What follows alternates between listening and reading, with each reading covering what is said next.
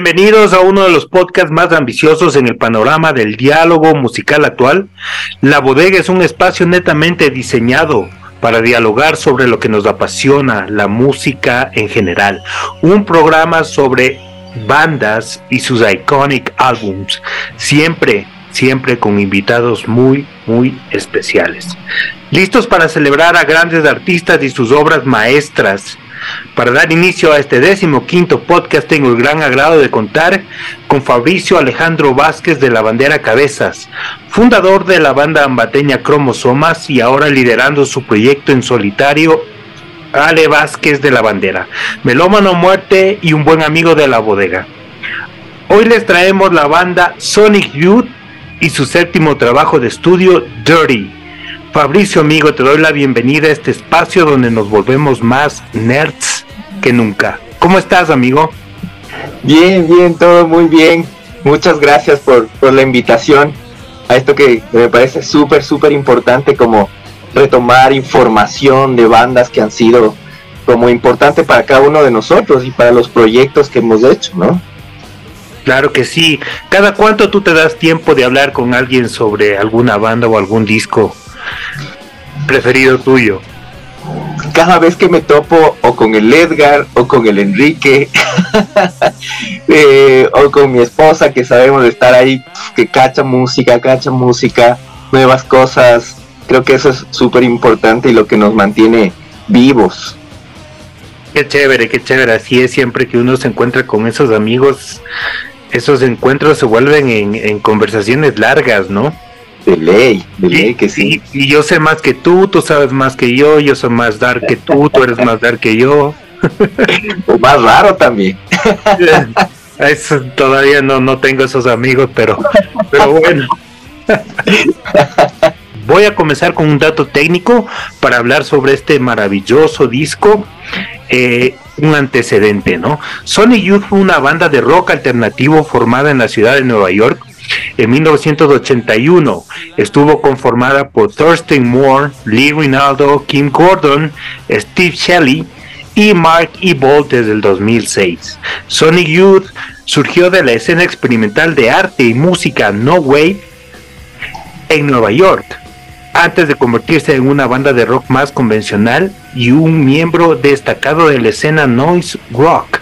Sonic Youth ha sido elogiado por haber redefinido lo que la guitarra significa para el rock, utilizando una amplia variedad de afinaciones un poco ortodoxas e instrumentos un poco convencionales, tales como eh, baquetas, maracas, destornilladores, en fin, para alterar el timbre de los instrumentos.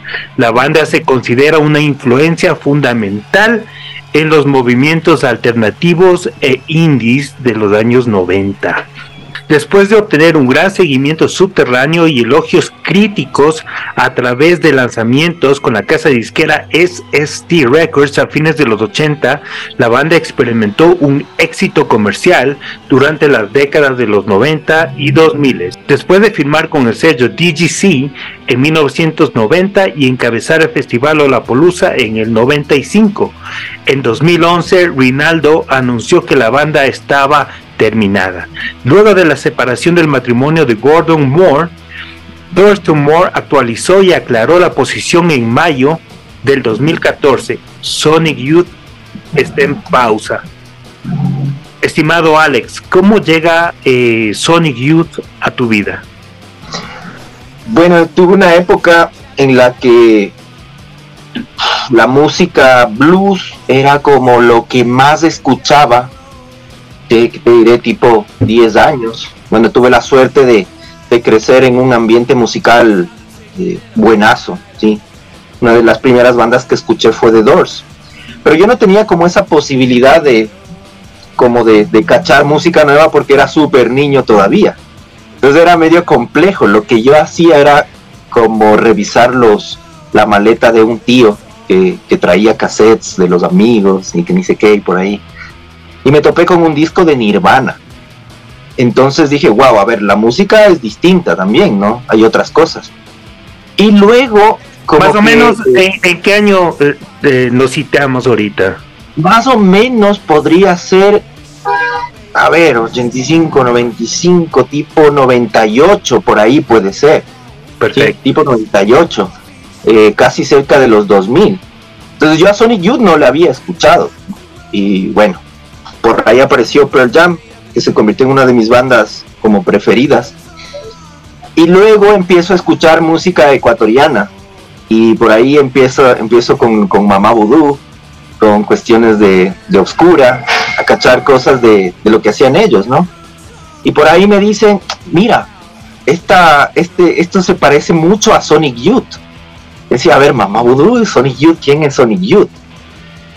Me encuentro con el disco, con el, con el Dirty, y pues se convirtió en una cosa totalmente distinta a la música para mí de ahí en adelante. Fue como eh, el cambio de lo que es la diferencia de música que escuchaba, ¿no? Es como un punto que tengo yo de partida, y yo lo, yo lo tomo como referencia así, del Dirty hasta hoy y del Dirty antes, ¿sí? Con toda la música muy tradicional, el rock muy tradicional, eh, la típica, utilizaban todas estas cuestiones del, del, blues, pero a partir del Dirty empiezo a escuchar ya un sonido más noise, eh, con, con, matices jazz, ¿sí? algo más complejo de alguna manera, ¿no? Pero enraigado en el punk, ¿sí? referente a esa época, obviamente. Y claro, de ahí ya no, no dejé de escuchar un montón de otras cosas como Dinosaur Jr., que que apareció ahí Fugazi, también que lo descubrí luego. Entonces eso es como una referencia muy importante para mí dentro de la música. Y, eh, hablando del disco, el Dirty, em, ¿ese, ¿ese fue tu, tu, introducción a la banda o, fue con otros trabajos de ellos anteriores o no sé? Yo primero empecé a escuchar el Dirty, ¿sí? Después escuché los, los otros discos anteriores que a ver, son una genialidad, ¿no? El Dirty a la final no llega a ese estándar, ¿no? como al, punto ese de los, de los discos anteriores que, habían lanzado. Sin embargo, yo creo que el Dirty tiene una cosita importante dentro de mí, ¿no? Que de ahí parte la posibilidad de yo quiero hacer música, quiero ser músico, quiero hacer rock and roll, pero no el rock and roll típico, quiero hacer cosas como Sonic Youth, entonces era importante esto para mí, ¿no? El tipo del sonido con el que se manejaba. Descubrí las, afinaciones que tenían, ¿sí? Era otro tipo de afinaciones, era otra manera de hacer música. Entonces, claro, me, sacó de mi zona de confort y también me, hizo descubrir otras cosas dentro de la, de, la guitarra, ¿no? Del sonido de la guitarra específicamente. Claro, la afinación de Sonic Youth es no afinar. sí, Hacer y, y, qué, curiosidad el dato que tú dices y, o sea, puedo eh, entender eh, y, y, apreciar pues cómo tú, tú entras a, a, gustarte Sonic Youth a partir de este disco y, la suerte, ¿no? Porque imagínate, el Dirty, eh, en mi manera de pensar y, de, de, aceptar ese disco es, es el, el más comercial de la carrera de ellos, ¿no? No, no, por, eso lo produjo oh, Butch Big, del cual estaremos hablando eh, más, más adelante. Y, pues eso, ¿no? Es un disco eh, justo que sale después del magnífico Nevermind de Nirvana y, y, pues no, pues imagínate eh, la influencia que tenía Sony sobre, sobre Nirvana y, la que Nirvana impuso a Sonic Youth en su tiempo, ¿no? Eh, precisamente hay un documental sobre esto, es el The Year the Punk Broke, si no estoy equivocado, un documental súper chévere. Lo he visto, lo he visto, es súper bacán. Pero aquí también creo que es importante tomar una, una referencia, ¿no?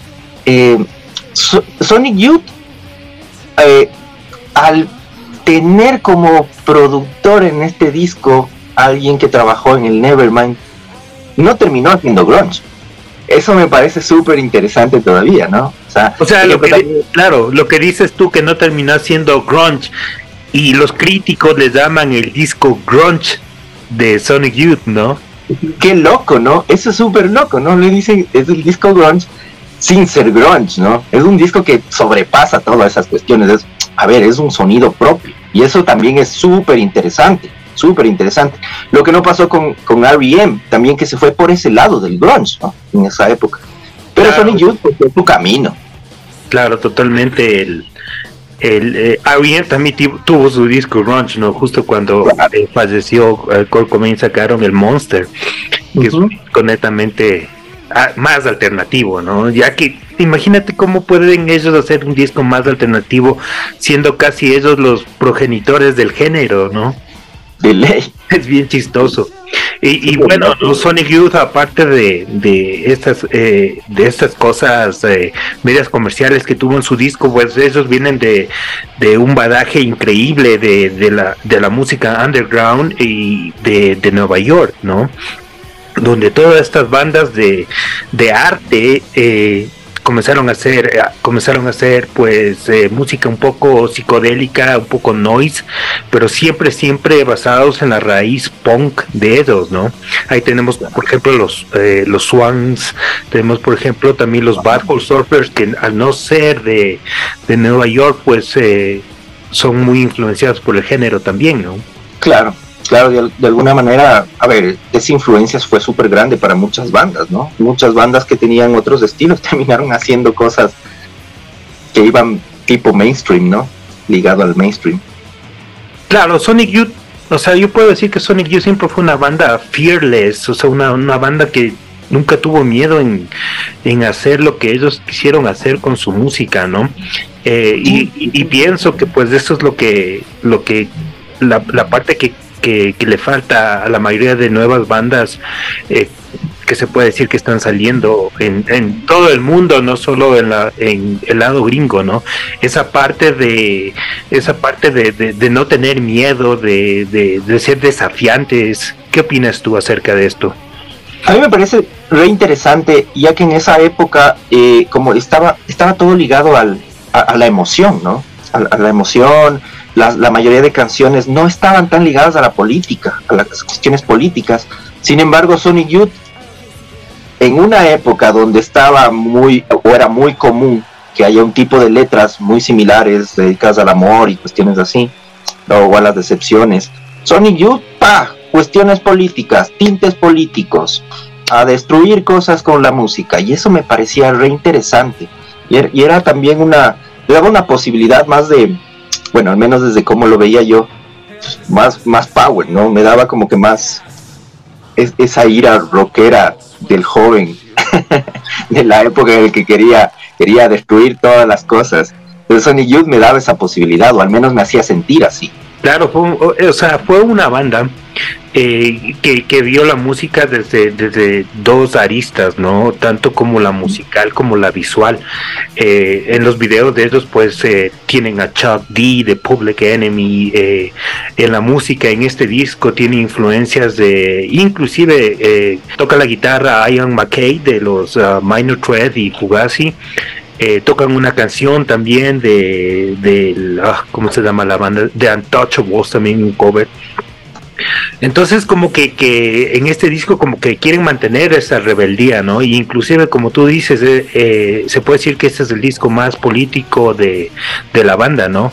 En una época donde eh, literalmente pues no se, no se podía hablar abiertamente de, las decepciones que nos trae la, la política al menos ellos siendo americanos en ese país de que, que, era todo contra a favor de la guerra y todo esto, ¿no? Total.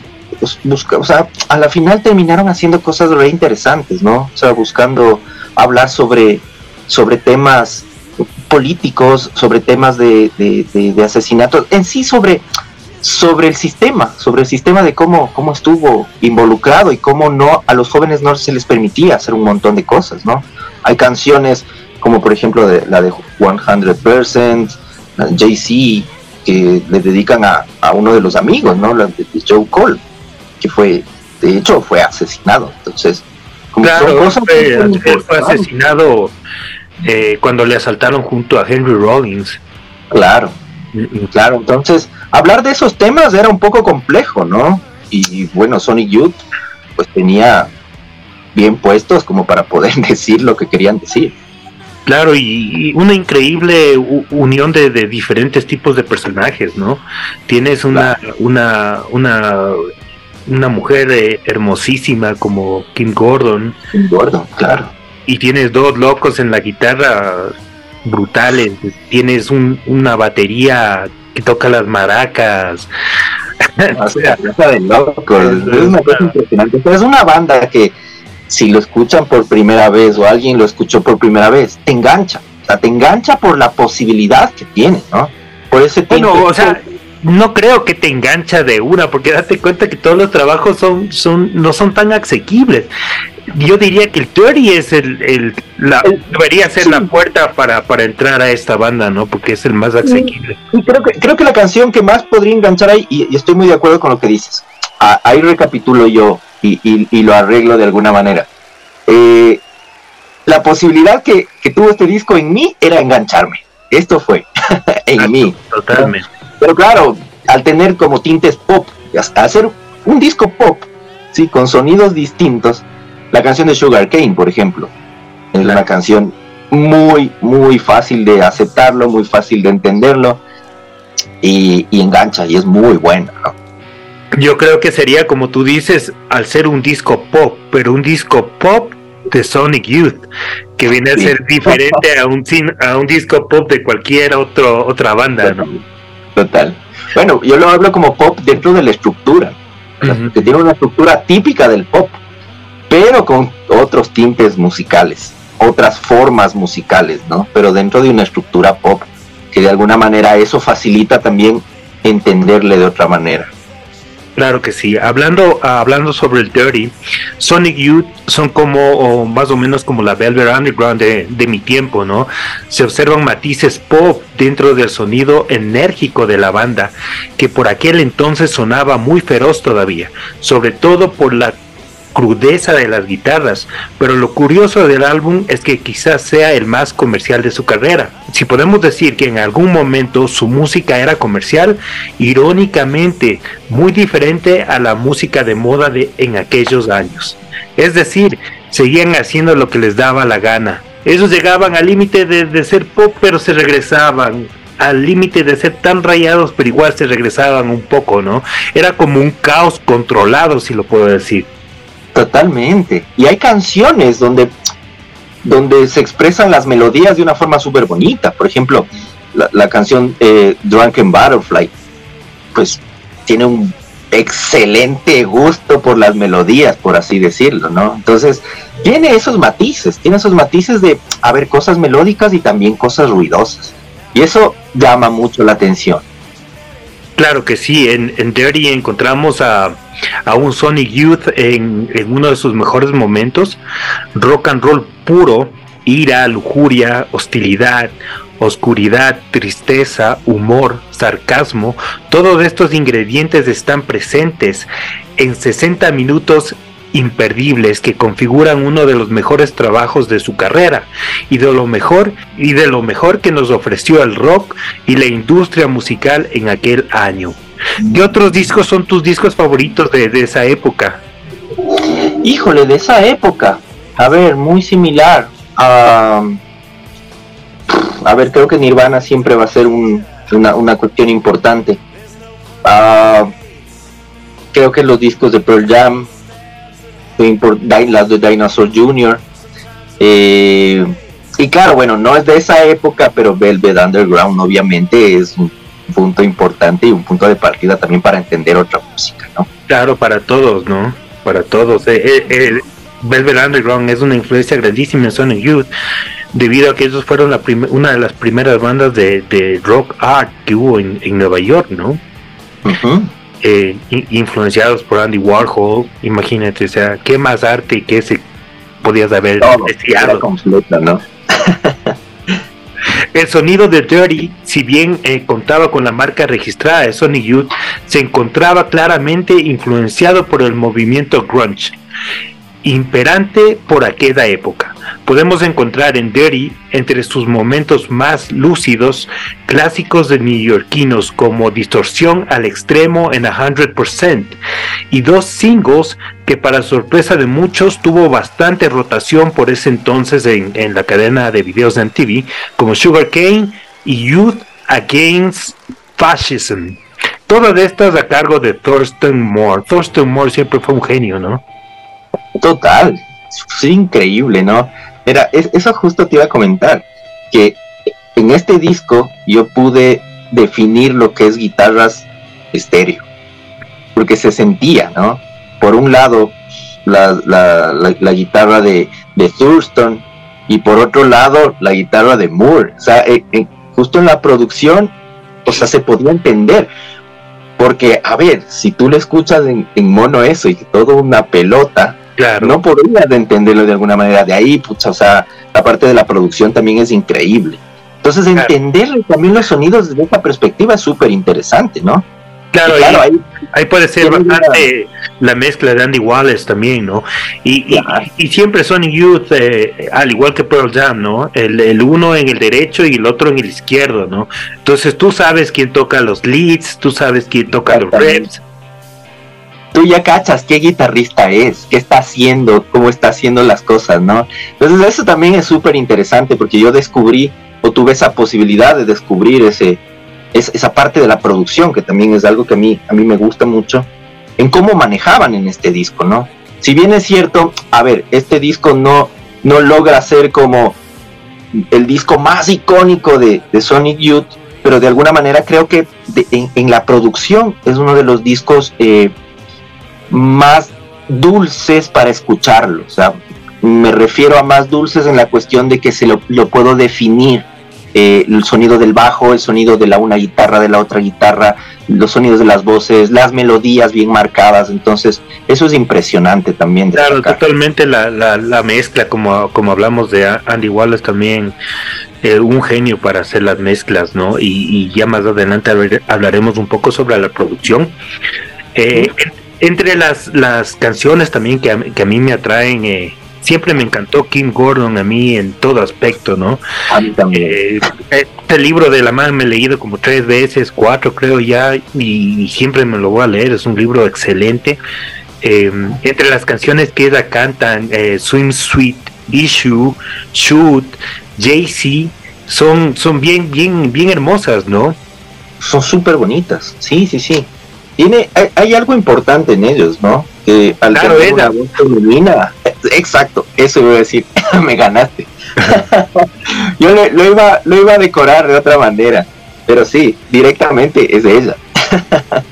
Claro, es que eh, lo que me gusta también de la banda es como, como también como la banda, te pongo como un ejemplo la banda Mastodon, que tienen, que, que en su misma banda son, son como un monstruo de tres cabezas, ¿no? Tienen tres vocalistas eh, que interactúan y, pues eh, es como que tú tienes definido que es Sonic Youth y cuando canta el otro te voltea y te voltea el otro y, y, y pues consigues más por tu dinero, ¿no? Claro Sí, sí, sí. De alguna manera eso, chuta, también maneja las situaciones. Entonces sí, sí, sí es focazo, sí es focazo cacharle.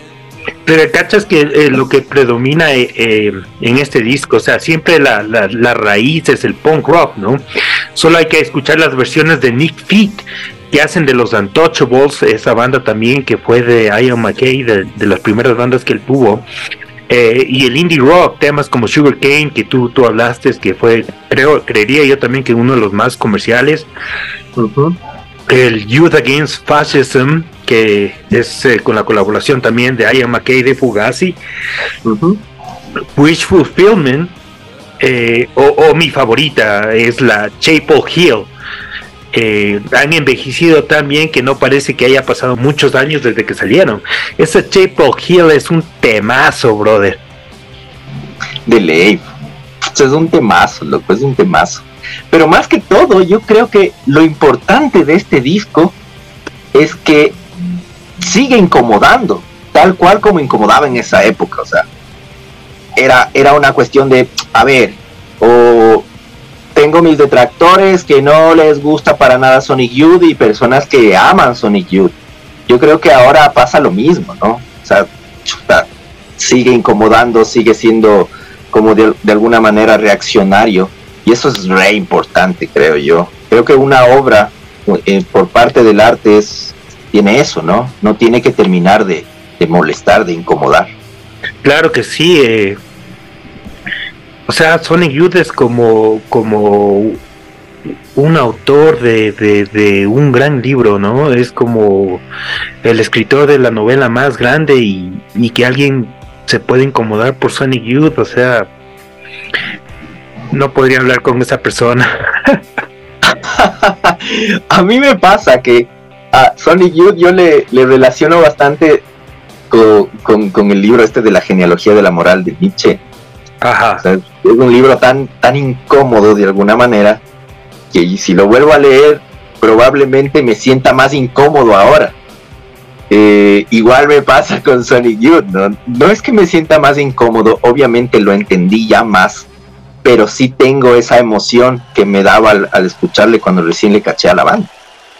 Claro que sí, o sea, eh, o sea, tienes que tomarlo como es, ¿no? Arte. La producción del disco, justo estábamos hablando que este viene a ser el, para muchos es el séptimo trabajo, para los puritanos es el octavo, Sonic Youth contó con la Sonic Youth contó con la participación del productor del momento, Butch Vig, quien recientemente había trabajado con Nirvana en el Nevermind, había realizado trabajos como eh, Bricks Are Heavy de L7, Siamese Dream de Smashing Pumpkins, Helmet, el disco Betty, que es uno de los discos que a mí más me encantan, entre otros. Eh, la banda le envió a Big un cassette con una serie de grabaciones preliminares, las que por un lado le gustaron, pero también las encontró algo confusas, por tratarse de largos instrumentales sin discernir la estructura de las canciones. Con el correr de las grabaciones de a principios de 1992, la banda y Butch llegaron a un acuerdo, aunque quedaría la difícil y dura decisión de cortar algunos de los 18 tracks terminados. Entre los destacados se encontraba Genetic del guitarrista Lee Rinaldo, que no reaccionó bien a la decisión y hasta amagó con irse de la banda, algo que por suerte no ocurrió. ¿Qué es lo que tú crees que, logra pues Butch Pig? Ya lo hablamos un poquito, pero quisiera tocar más de ese tema. ¿Qué crees que es lo que tú, eh, qué crees que Butch Pig eh, hace con Sony Youth o, cuál es eh, la colaboración de, Butch Big en, el sonido y en el disco Dirty de Sony Youth. Bueno, primero para mí eh, Butch Big es uno de los productores más interesantes que he escuchado, ¿no? Eh, aparte de que el baterista de, R.E.M. y perdón de, de, Garbage, de Garbage, de R.E.M. me, confundí. y logra lo que creo que logra es darle esa sensación de un sonido pop, ¿sí? Y trabajarle de una manera en el que pueda, pueda ser fácilmente escuchado, aunque bueno, ya lo habíamos comentado que es complejo, ¿no? Complejo entender de alguna manera Sonic Youth. Pero creo que la forma en que, en que maneja la producción es re interesante. O sea, a mí me, me jaló un montón también a partir de este disco, del Dirty, empecé a a descubrir cosas de producción. ¿sí? Lo que no me pasaba con otras bandas. Habían discos, por ejemplo, los discos de The Doors, que me parecen impresionantes, lindazos, pero nunca me dio esa posibilidad de ¿y quién les grabó? ¿Sí? ¿Quién manejó esto? ¿Quién hizo la producción de esto? Lo que sí me interesó en cuando escuché el disco el Dirty. Obviamente en esa época para mí era súper complejo porque para encontrar quién era el, el, el, productor de, este disco tenía que recurrir a revistas, internet fregadazo en esa época. Entonces era muy complejo, ¿no? Y entenderle desde la producción es otra cuestión, ¿no? Es otra cuestión. Porque, a ver, eh, Bats Big trabajó en discos de, no sé, de, como decías, de Smashing Pumpkins, eh, que, pues, a ver, es una bandaza Smashing Pumpkins también. Entonces le da esa posibilidad de, entenderle. Tiene un sonido específico, tiene algo, ah, se entiende muy bien lo que quiere transmitir la banda. Creo que ese es el valor agregado. Lo que, lo que Batch Big hizo o hace con sus producciones es que el público pueda entenderle como ellos quieren sonar de alguna manera. Entonces eso también, no sé, me da la posibilidad de, cachar más, de entenderle más a las bandas, porque tú, tú sabes que si hay una buena producción, pues es más fácil entender.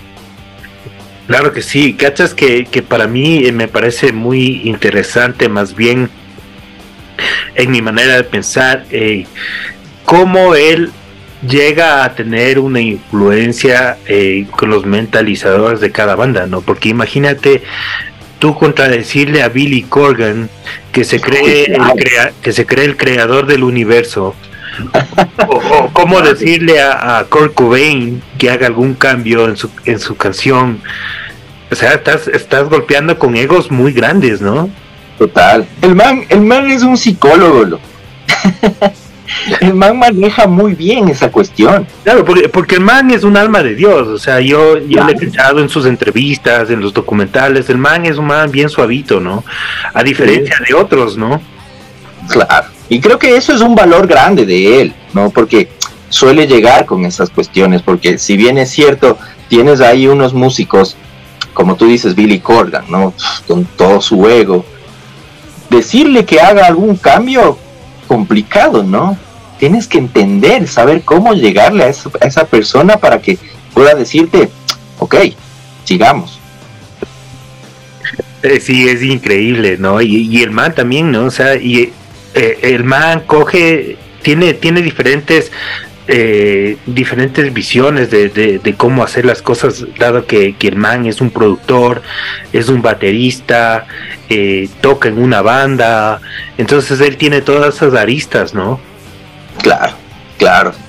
O sea, lo que pasa es que el man no es solo productor, tal cual como tú dices, ¿no? Es músico. Y, y cacha la movida, cacha cómo manejar las cosas también. Entonces creo que ese le da una posibilidad a él muy grande de haber trabajado con, con tremendas bandas, con tremendos artistas, ¿no? Y de artistas caóticos también. Claro, es como te decía, o sea, el man tiene esa paciencia de, cómo llegar a ellos, ¿no? No, no como otros, por ejemplo, el, productor que de las bandas de estas de, de nu metal, el Ross Robinson, que este man vuelta les hace llorar cuando van al cuando van al estudio, puta, creo que les da con látigo, weón. Pero las, las experiencias para ellos grabar unos discos con ese man son increíbles, ¿no? Claro, claro. Imagínate, hay cosas re interesantes, ¿no? Uf. Y hay de todo, de todo. Sí, claro, de todo. Ahí cachas que yo creo que la producción eh, consiguió algo, algo muy difícil, que era aclarar el sonido de Sonic Youth, sobre todo eh, en las guitarras, antes muy sucias y crudas. Eh, eh, consigue mantener cierto orden dentro del caos maravilloso que la banda genera, ¿no? Eh, es como que tú le ves a la banda eh, en una cosa borrosa, pero vuelta a él es el encargado de aclarar esa cosa borrosa, ¿no? Y que se vea más cristalina, más clara. Hay una comparación nomás, ¿no? Del disco del Dirty con el, con el Goo o con, el Daydream Nation, ¿no? O sea, a ver, se nota la diferencia de producción.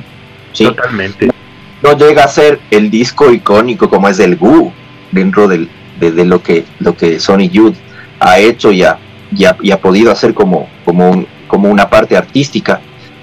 Pero, pues aquí hay un valor agregado más grande, es un trabajo de alguna manera más profesional.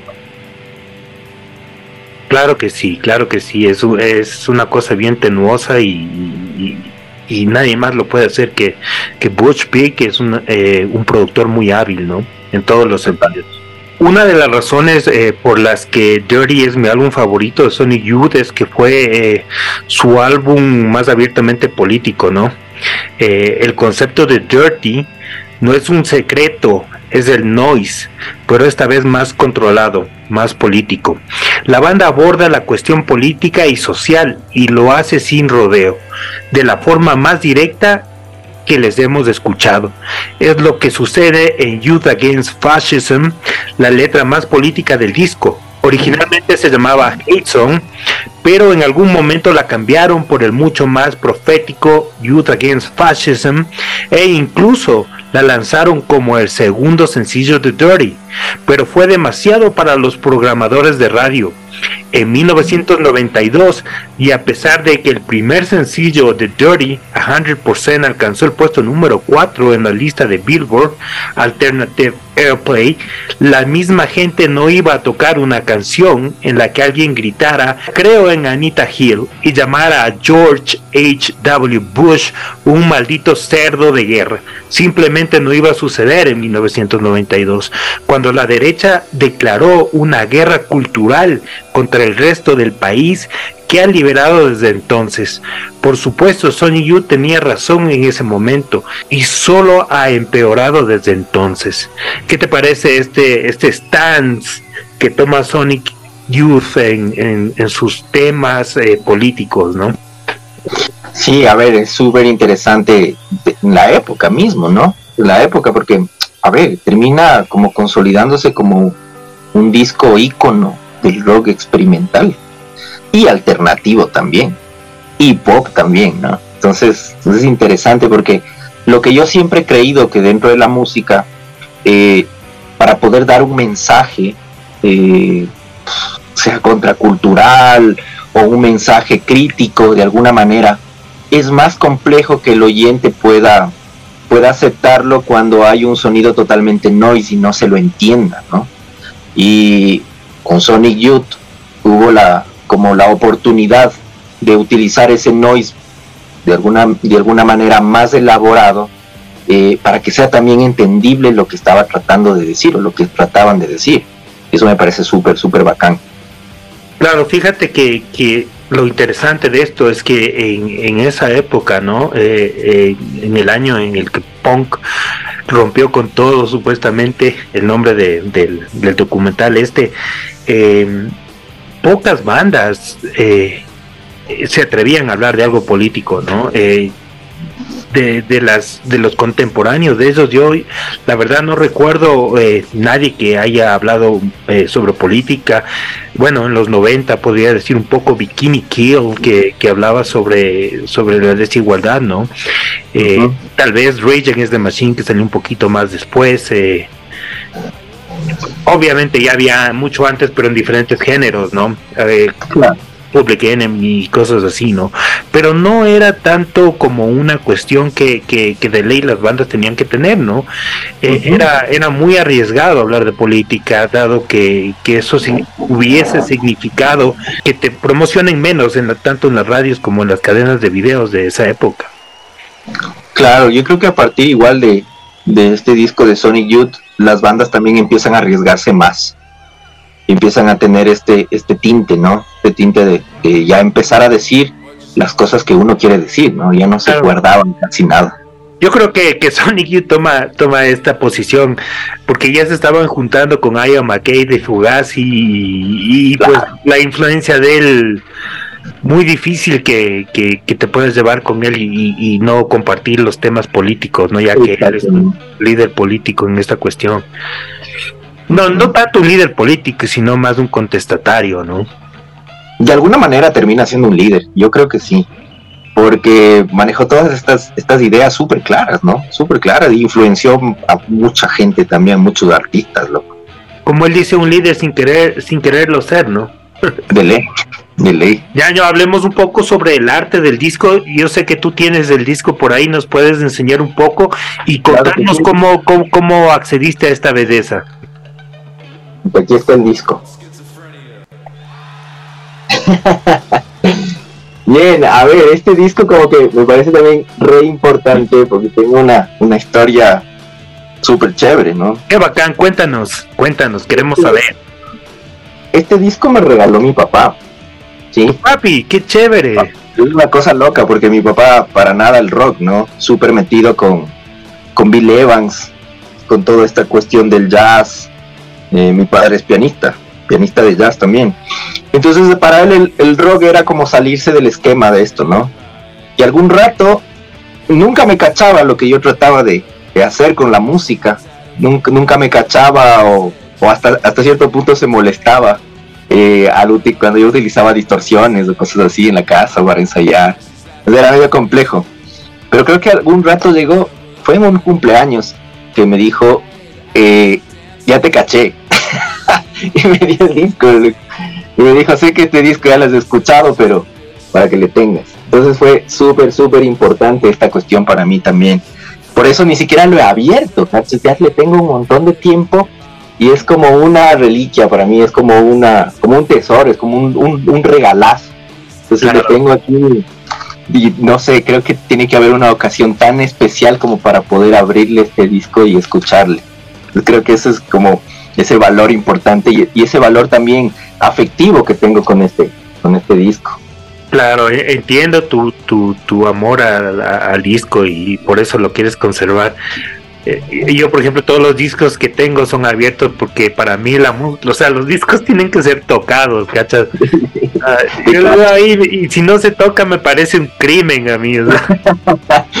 cacho. Pero yo ni siquiera quiero dejarle una huella en el disco, ¿cachas? Es súper importante para mí. Lo tengo grabado, lo tengo grabado en otros, en, la compu, tengo, lo tengo por ahí también en el, en el teléfono, el disco que, a ver, siempre va a ser importantazo regresar a escuchar el, el disco de Sony Youth pero obviamente quiero tener como esa, esa posibilidad de una de un día que sea tan especial como para poder decir, ahora lo voy a escuchar.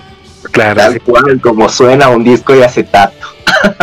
Yo tengo igual el como te comentaba, tengo el cassette ese cassette es de, los 90, ¿cachas? Y, y, está tan gastado que ya ni se ven las canciones, ¿no? La cinta se me roto creo que unas dos veces, pero yo siempre la, la con el scotch y todo le he arreglado. Y como se hacía en, la, en, los, en los 90, ¿no? Cuando los cassettes se rompían. Qué loco, yo también viví esa época, también viví esa época. Me expresaba mucho también, porque era, era complejo luego chuta tener el, el, el cassette, loco. Pucha, no, no, no. Era una cuestión súper, súper rara. Y para, y para que te den un cassette o para, o para irte a grabar donde los manes que tenían, tenías que darles tres. Y te daban uno. Entonces era una nota súper bacán, era una época chévere. Claro, y, y, yo ya no recuerdo cuántos Walkman llegué a tener, weón. Eh, después los CD players. Claro y siempre dándole palo al tocadiscos de mi viejo, ¿no? Porque desde, desde que tengo uso de razón eran los vinilos, ¿no? Mi tío también me, me heredó, mi tío que ya falleció me heredó algunos discos de rock clásicos de la época también. O sea, ya de familia, ya, ¿qué se puede hacer, weón? bacán, bacán. ¿Qué me puedes decir acerca del arte? Bien, a ver, a mí me llamó la atención primero también el, el arte. Bueno, yo nunca le, vi al disco o, el arte nunca, nunca fue como mi prioridad porque tampoco tenía esa, esa necesidad, ¿no? Pero cuando yo caché ya el arte del disco, dije, ver, ¿qué es esto, no? Un muñeco en una portada, tienen que ver. Después cachando ya un montón de cosas, eh, pues nos descubrí que, que eh, Mike Kelly que es el que tomó la, la, foto de este muñeco, ¿no? Que había sido un amigo, un amigazo de, Kim Gordon. Claro que sí. Ella me había dicho como que, a ver, necesito una portada por ahí. Entonces el man dijo, ya, bacán. Y claro, después también caché que este man eh, había sido uno de los artistas de los más influyentes, ¿no? Dentro de, la, de la, escena de, Estados Unidos, de la escena de Detroit y toda la contracultura que, que tenía esta, esta cuestión. Entonces, luego también entendí por dónde iba el tema, ¿no?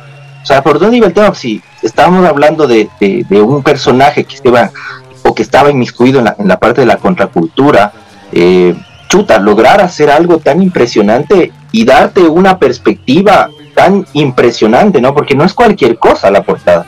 La portada dice mucho, mucho sobre Mike ¿no? Entonces, me, parece que es lo más acertado que ha hecho Sonic Youth también en, decirle que haga la portada.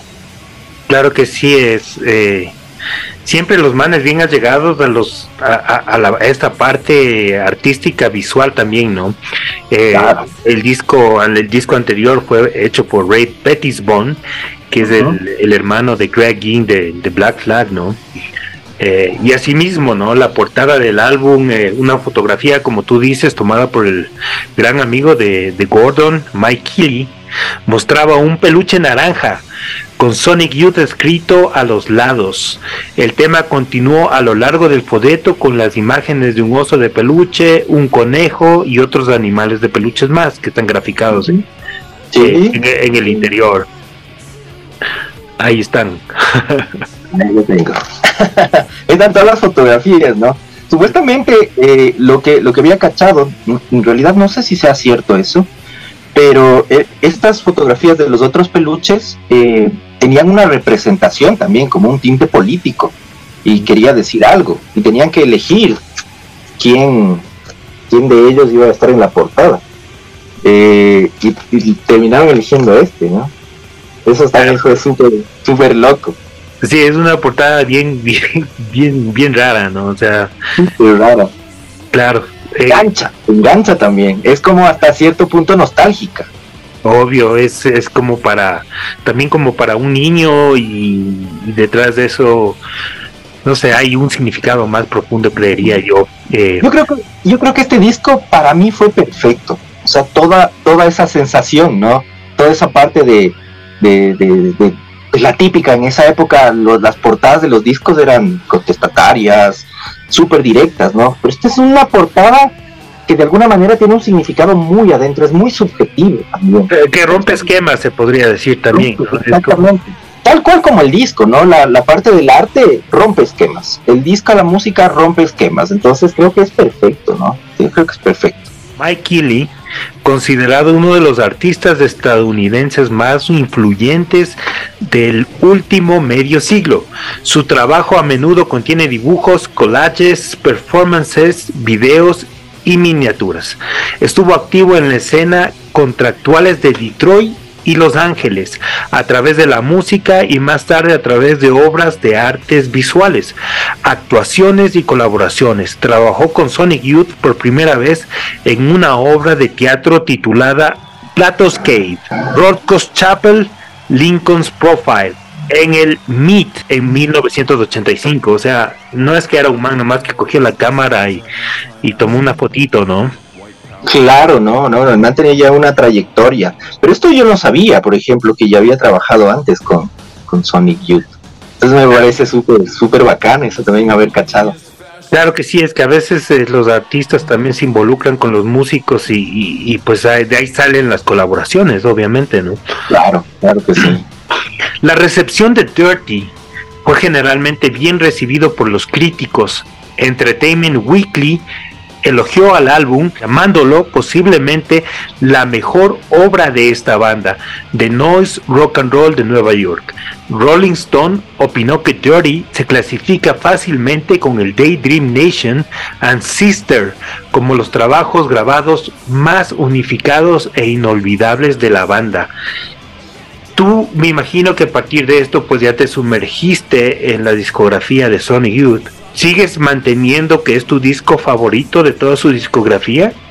Eh, a ver, yo creo que por, por etapas va cambiando las cosas, ¿no? Del Wu empezó a ser mi disco favorito ya en una época.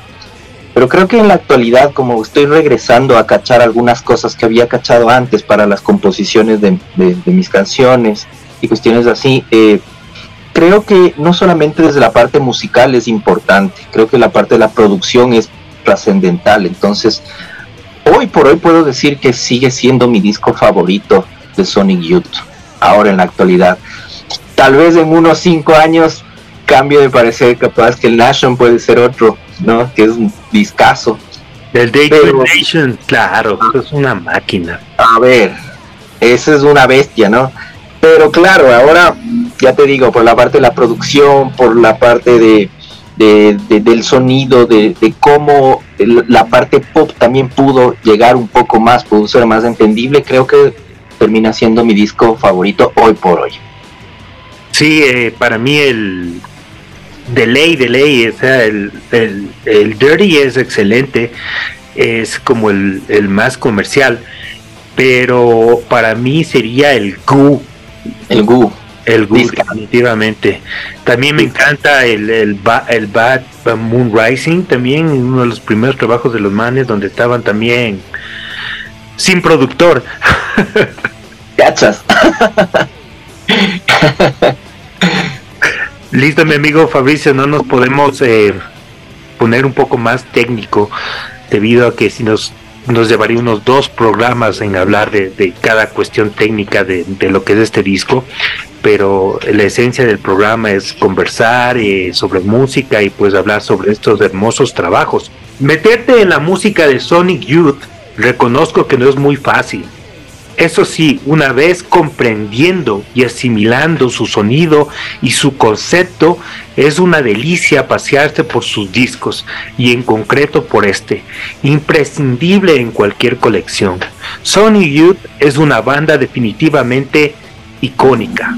Dirty es un excelente disco y es un iconic álbum. Si este contenido resuena contigo, tenemos muchos más.